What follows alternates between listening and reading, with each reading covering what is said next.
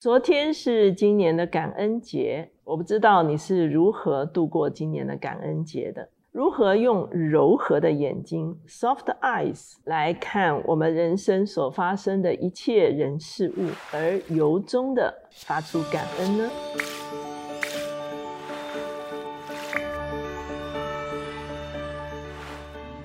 大家好，我是乔美伦老师。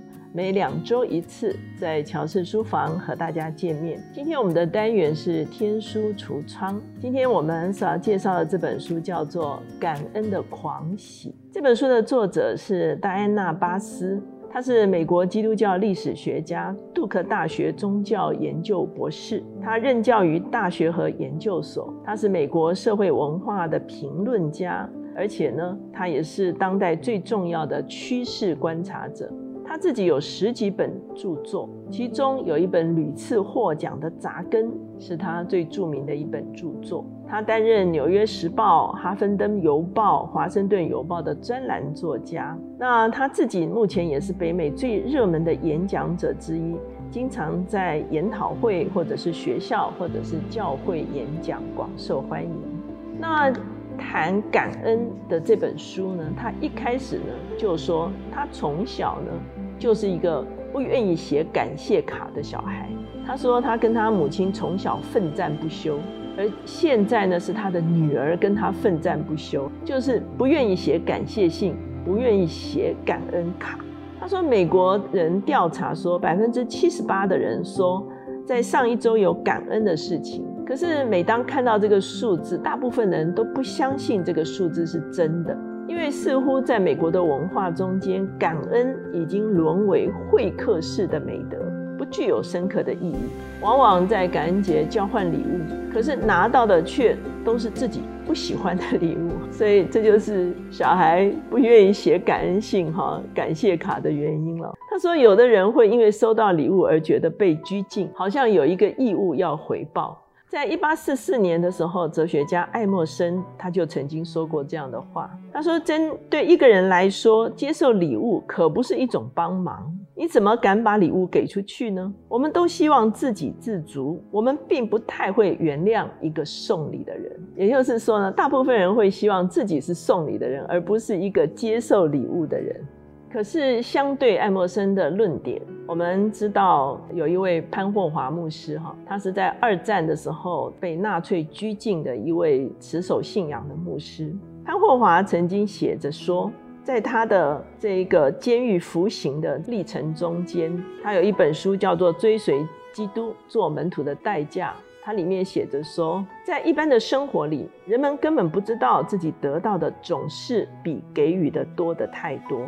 无限多，也没有意识到感恩会使人们的生活更丰富。一个人容易高估自己的行动和行为的重要性，却低估透过其他人所获得的恩惠。也就是说，虽然人不喜欢受惠于别人，可是事实上，我们的人生大部分的时间都在受惠于别人，甚至受惠于上帝。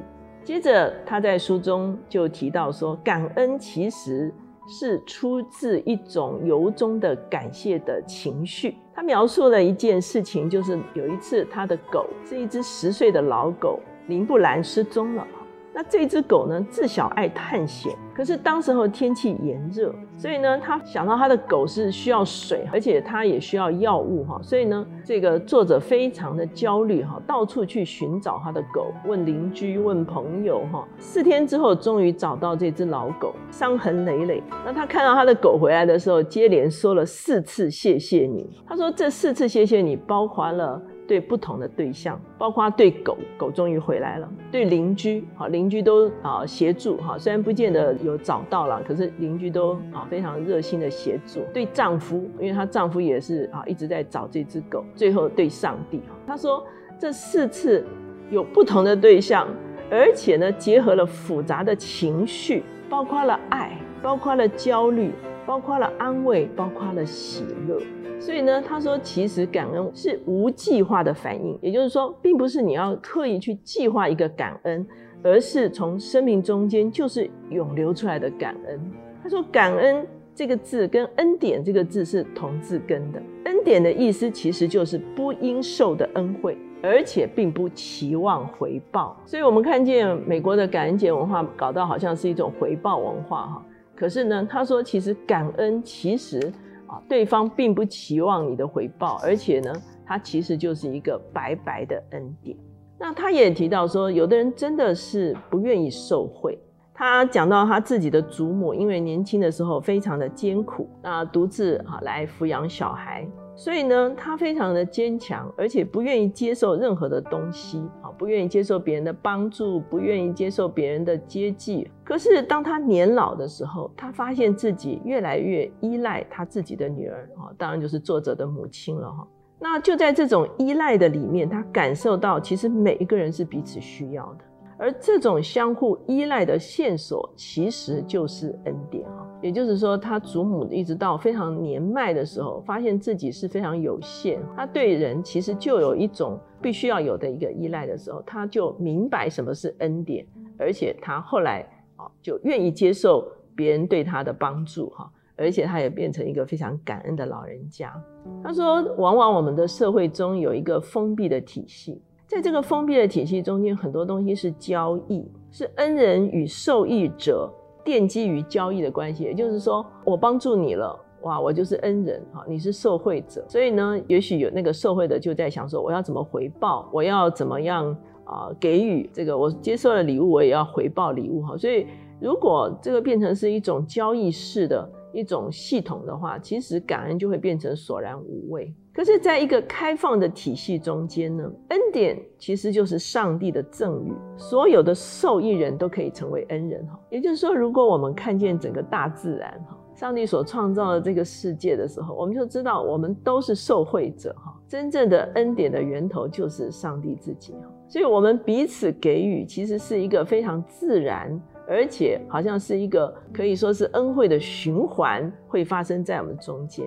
十八世纪的时候，德国神学家施莱尔马赫他曾经说：“所有人类是活在这种绝对依赖感的中间，并不是一种自我贬低。也就是说，我们觉得我们是依赖的，并不是自我贬低，因为我们本来就是依赖者。我们依赖上帝所创造的这个世界。哈，我们向人开放，最终向上帝开放。”所以呢，他称这是一种开放的系统哈，封闭的系统好像就是你对我好，我对你好这样子哈。可是开放的系统，其实我们会发现，恩惠就是上帝的预备，我们都是依赖者，我们都是受益者哈，我们都是受惠者，而且我们愿意把这个恩惠给出去哈，它就成了一个开放的系统。我们不但向人开放，我们也向上帝开放。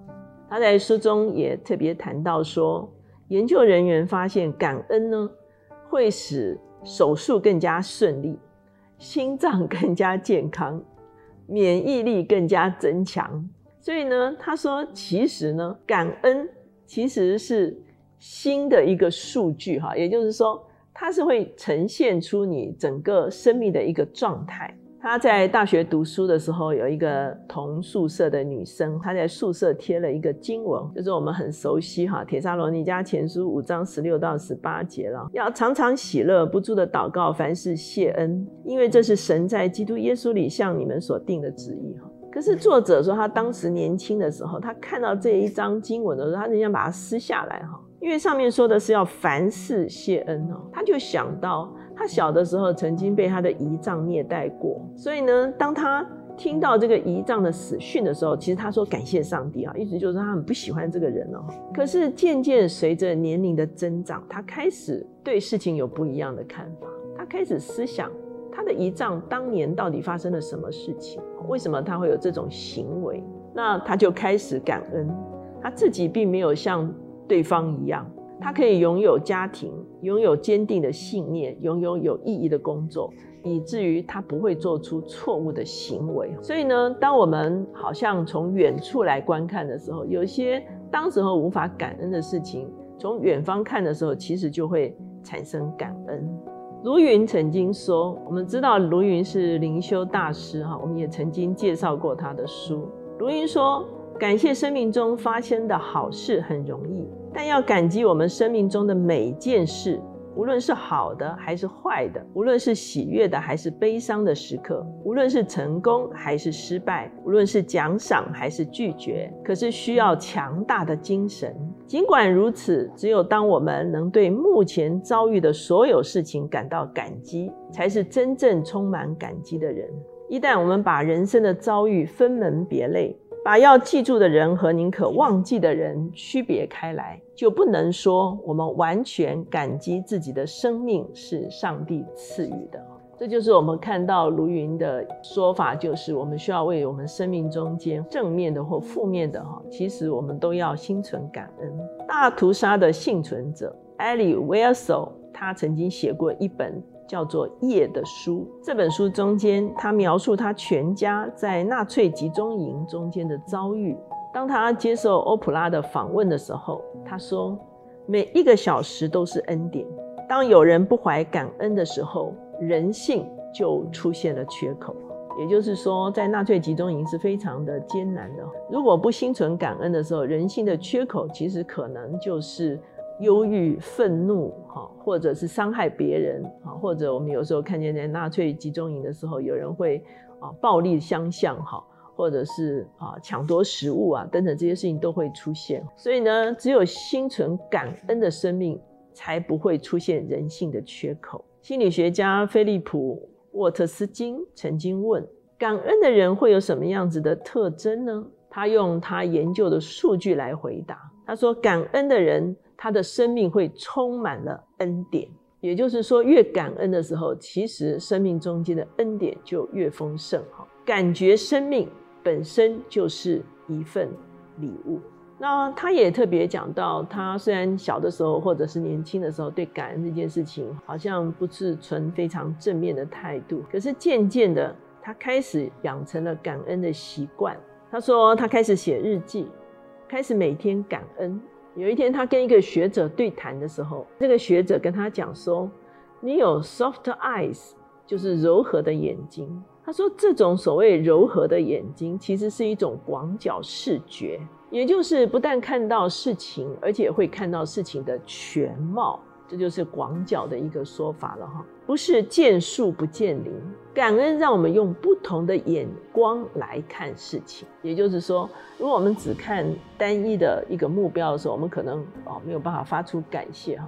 可是如果用 soft eyes 哈，这个他所所有的柔和的眼睛的时候，其实你就会看到事情的全貌。而当你看到事情的全貌的时候，就有不同的眼光，而就产生了一个。真正的一个感恩的心态。他说：“我们可以来练习感恩。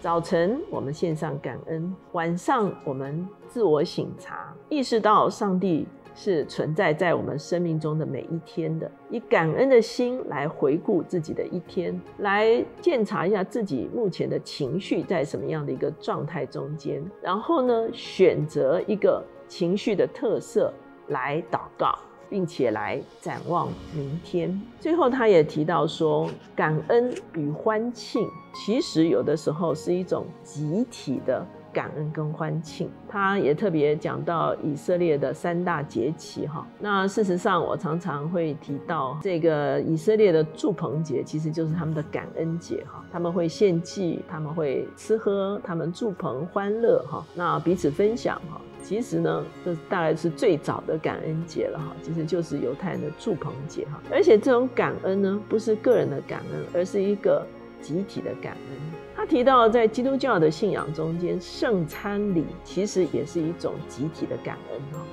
我们一起领主的饼哈，领主的血哈。其实就是感谢他为我们死在十字架上。所以呢，虽然在美国的文化中间，感恩节现在变成了一个商业的节气，变成了一个消费的季节。可是呢，我们仍然可以自己找到真实的感恩的意义。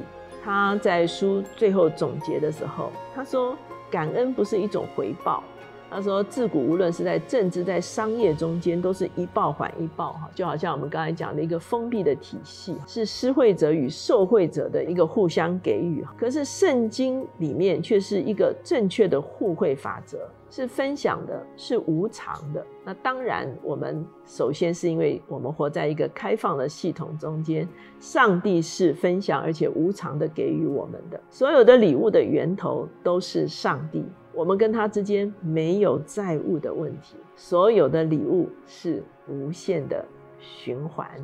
最后，他有一篇感恩节的祈祷文。他说：“主啊，有些日子我们并不心怀感激。当我们焦虑或生气时，当我们独处时，当我们不了解世界上或身边发生的事情时，我们很难感激。但是这个感恩节，我们选择感恩，我们选择把生命当作你的礼物来接受，当做所有造物的展开工作来接受。